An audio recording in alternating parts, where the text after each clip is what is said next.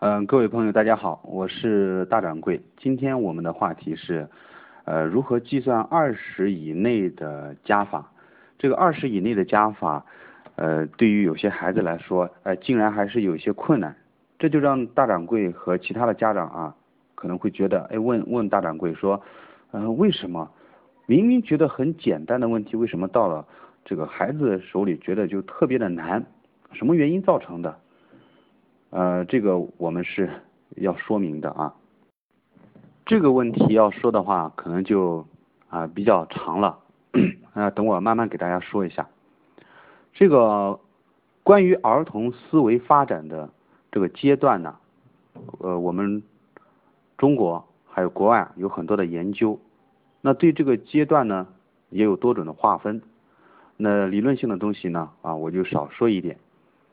呃，一般来说啊。儿童思维的发展呢，分为三个阶段：动作思维阶段，还有形象思维阶段和逻辑思维阶段。其中形象思维阶阶段的话，这个我们就说孩子他的大脑中能够形成一个具体的东西了。还有一种话，由具体的，然后再到这个抽象的。在这里我们要普及一个常识：什么叫做形象？什么叫做抽象？后面用了一个象。有大象的这个象，形象注重的是描绘，而抽象呢注重的是从形象从我们所见到的具体事物中剥离出主干。那我们在大脑中的形象思维就是我们能够想到一条鱼或者一只动物，那它的毛发、它的鱼的鳞片，我们都能够想象出来。那在抽象思维中的话，可能这个鱼我可以。画两个三角形，然后在其中一个三角形上的中间点一个点儿，这就是一个鱼了，因为它构成了鱼的一个基本的轮廓。而我们说的这个口算，口算其实是啊，我们说是心算，这个心算它不属于形象思维阶段，它属于抽象逻辑思维。那么我们把整个三个啊，我们把整个三个说一下：动作、形象、逻辑。好，那我们现在说一下这个什么叫动作思维阶段。桌上呢放着一个苹果，宝宝他够不到这个苹果，这个宝宝呢他就看到旁边有一个凳子，他就把凳子搬过来爬上去，他把苹果拿到手里了。孩子学会借助别的东西来达到自己的目的，他从这种不断的操作中，他理解，大人拿起遥控板来换一个台，换一个台，他就知道遥控板和你换台之间是有联系的，那他下次他就会去拿遥控板。不到三岁的孩子呢，就主要是以动作思维为主，思维主要在动作中进行。孩子最初的动作呢，都是杂乱无章、漫无目的的。以后在不断的操作过程中，他就了解了动作与结果之间的关系。这个是就需要我们家长在三岁之前，孩子三岁之前，我们一定要用动作来传递一些东西，而不是通过语言。你通过语言也没有用。呃，说大掌柜为什么要讲这个呢？我们今天是来听这个，呃，二十以内的。加减法的方法的，大家耐心一点。我把整个过程理一遍之后，大家心里也就清楚了。一切都是有规律可循的，成功一定有方法。但是我们先要知道这个方法的来源是哪里，这样子到以后我们就可以主动的去寻找方法。孩子到这个三到六岁的时候呢，哎，形象思维就开始占优势了。但是形象思维它。我们都知道，形象思维在孩子三到六岁的时候，他是没有这种立体和空间的概念的。这也就是说，为什么用数字加减的时候，如果没有演算，这个数字加减如果没有纸笔演算的话，对于孩子来说，他很多是反应不过来的。但是如果用实物去举例子，就非常的容易理解。所以三到六岁的时候，我们往往就是用手指啊这些东西，苹果、香蕉或者一个一些动物的形象，用来表示个数，然后让孩子呢去理解数字的概念。在这个阶段，家长要注意增加孩子的经验，丰富孩子的词汇，多给孩子呢动手的机会。在孩子拆装玩具或者积木的时候，帮助他们理解平面与立体的关系。和孩子玩这个图片分类啊，还有这比较游戏的时候，让孩子从具体中学会归纳和抽象，利用孩子的这种好奇心，经常向他们提出各种问题。因为三到六岁，我们知道他的语言已经开始发展了，对吧？那么引导他们去观察。这个阶段，有些家长和老师片面的啊、刻板的教孩子多识字、写字、计算，这个对孩子的思维发展并没有好处，因为孩子的小孩子的这个。大脑确实还没有发展到那个阶段，就是没有发展到抽象的阶段的。这个时候还是形象思维。你看，三到六岁啊，当然我们不排除个体啊，我们可以定一个，比如三岁半到五岁，对吧？这样子一个阶段。所以这个阶段不用特别强调。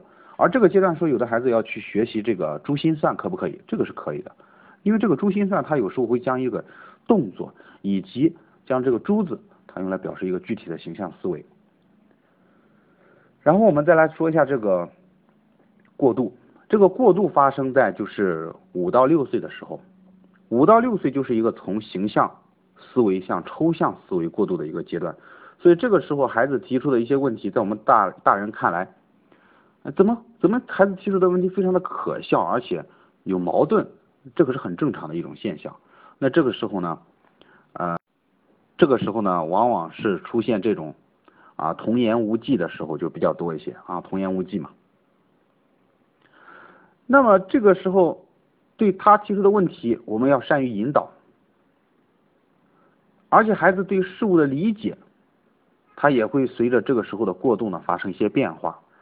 那孩子在看电视的时候，他说谁是好人啊，谁是坏人，他就知道，你看好和坏的这个概念，它是一种抽象的，这是一种抽象的概念。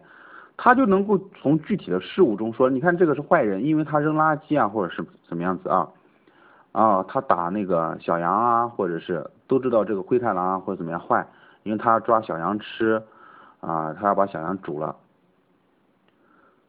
那这个他还会用用用理由，就是说，因为他煮小羊，他要打小羊，啊，来说明他对这个东西是不是坏的一种判断。而且这时候的孩子的思维已经从事物的这种外部向内部、局部到全面进行判断和推理了，并且逐步正确和加深。所以这个时候也要去引导他进行计算。那接着我们就要说到一个问题的关键了，就是六到十一岁。六到十一岁是培养孩子抽象逻辑思维能力的关键时期，也就是我们这个群的大部分家长所在的这个孩子所在的年龄阶段。在这一时期，要培养孩子正确的思维顺序和科学的思维方法是非常重要的。比如，看见一只小狗有这个四条腿，看见鸵鸟有两条腿，那家长就可以问小朋友：哎，两只狗有几条腿啊？三只狗啊，四只狗，像这样子就是一一种培养。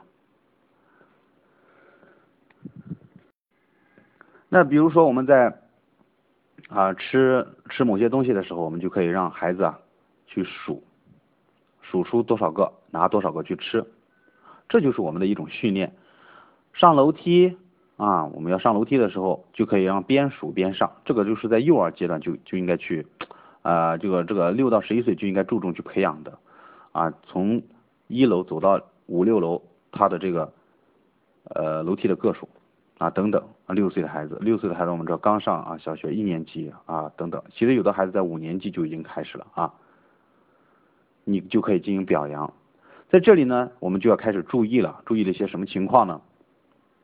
让孩子啊用纸或者笔去算这个问题，算对了，我们就去表扬他，让他呢不要看自己写的这个东西，用嘴说刚才你是怎么算的。就是让他说出步骤啊，比如二十七减十五等于十二，那七减五就等于二，十位上的二减去一等于一，所以等于十二。如果说不出来，如果孩子说不出来呢，那就让孩子看着纸去说，家长呢也可以做示范。关键就是算出来之后，你要让他说一遍是怎么算的。如果你不让他说，最后会形成一种很哑巴式的东西。这个阶段呢，可以数原来的和拿走的个数，但是不可以去数还剩多少个，剩下的个数也数的话就没有意义了。就说我有五个苹果，你拿走了四个，然后你要告诉我你还剩多少个，但是就不要去数还剩多少个。你可以让他去算，然后过来再证实，但是就不要啊，不要再做这种，不要再做这种其他的这种，哎，两边都要算的。比如说我现在手里有五个五个五枚硬币，我可以给他两枚，然后让他说出我手里还有几枚，就有这种去东西啊，慢慢慢慢的让他适应不在纸上算，而直接说，然后慢慢的再适应呢，在心里想，连说都不说出来了。这就这就达到了，像这些呢，就是属于我们说的啊抽象逻辑思维能力训练。家长要注意让孩子学会独立的思考，不要给孩子现成的答案，但是呢，可以加一句你是怎么算的呀，然后去帮他理一下他的计算过程。小学二年级之前一般都是用的是加法，二年级下学期呢就要学乘法了，所以不要纠结于。用笔计算啊，还是怎么怎么死板的数字？要想办法在生活中用能看到的、摸到的数字，让孩子对大量的数有更直观的印象。最后一个呢，就是说，就算孩子二年级过了，也不会口算啊。呃，口算怎么样？我告诉大家一个真实的情况，不算什么啊，真的不算什么。一定要记得啊，这个是小事一桩，不要忧心忡忡，不要杞人忧天。大掌柜有一个理论，这个理论在我看来很正确的。人的一生是一个阶段，我的一生能活一百岁啊，举个例子，我的一生能活一百岁，我我的大脑的发育，它就是按照我一百岁的这个时间来发育的。我六岁，相当于有一个人他只活了，他只活多少岁？他只活七十岁，可能就他整个生命周期不算他的一些不良的嗜好，他的整个生命周期是七十岁，就是他整个这个生命从诞生开始，按照最好的算，哎，我们说他有七十岁，那他的一个生命周期和另外一个孩子的生命周期，他两个的生命周期不同，两个生命周期本来就不同。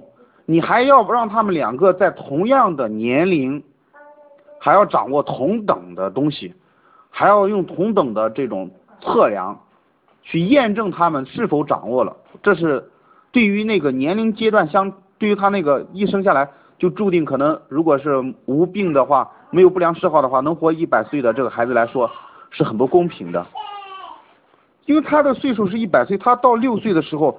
他的大脑是准备活一百岁的这种大脑，他到六岁他还没有完全成熟，对吧？我们说，哎，他刚发展到六岁，那相当于这个只活七十岁的孩子，他发展到发展到死这个只活七十岁，他的六岁相当于这个一百岁的哎八岁，他俩不在同一个阶段。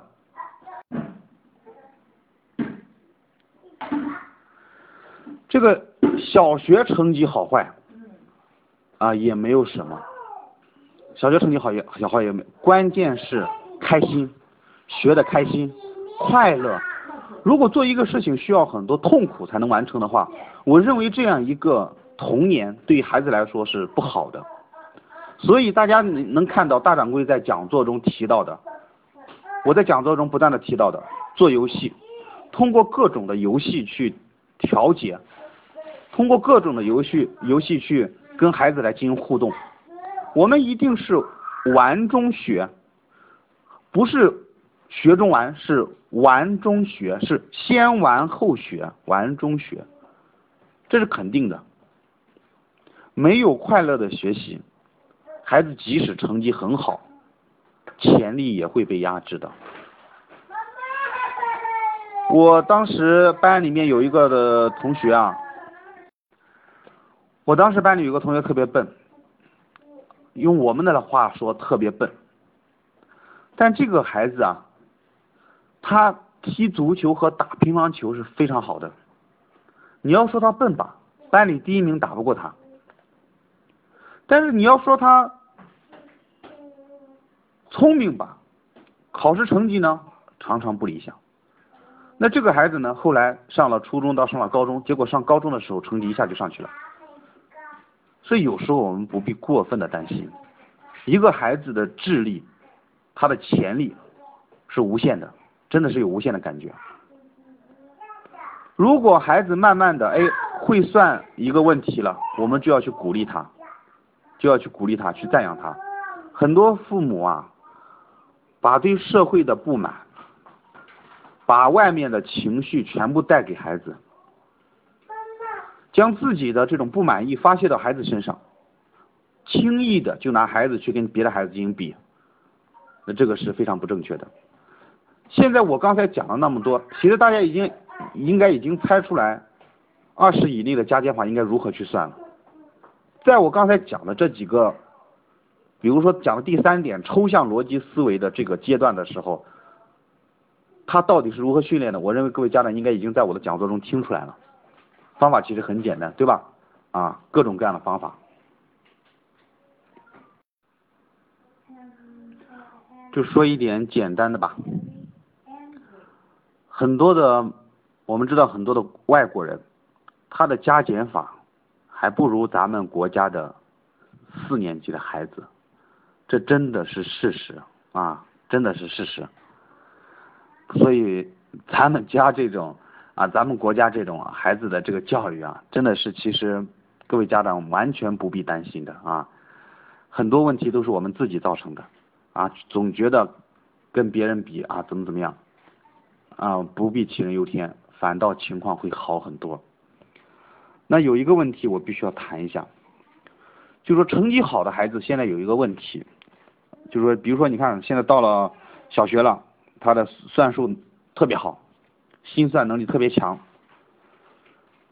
我们中国现在存在一种情况，就是成绩好的他受到的赞誉过多，赞誉过多，这种孩子往往是会养成一种他连他自己啊，这种孩子容易养成一种连他自己都不知道的一些恶习。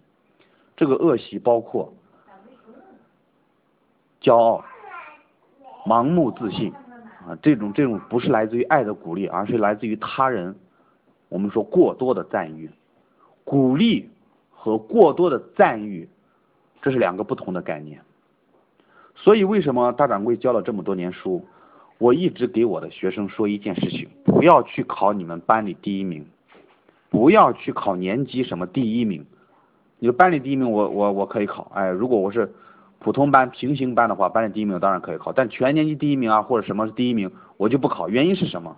因为你一旦考上第一名，在中国的这样的环境中，或多或少你的心里会有一点点的偏执。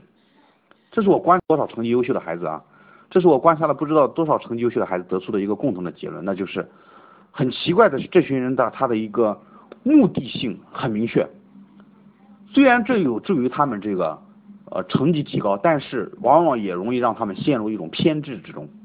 大家去可以观察。所以一定要切记，不能和别人去比。那么我们最后啊，用这个三四分钟时间啊，最后这个三四分钟时间，我说一下具体的方法，就是说二十以内加减法计算具体的方法。刚才讲座中提了，我们可以联系我们生活中的数字来进行。那还有一种方法呢，就是采用算盘啊，把我们以前的算盘拿出来。用算盘的方式，用算盘的方式来让孩子进行理解。为什么用算盘的方式？因为他要用手去拨，他有很明显的进位，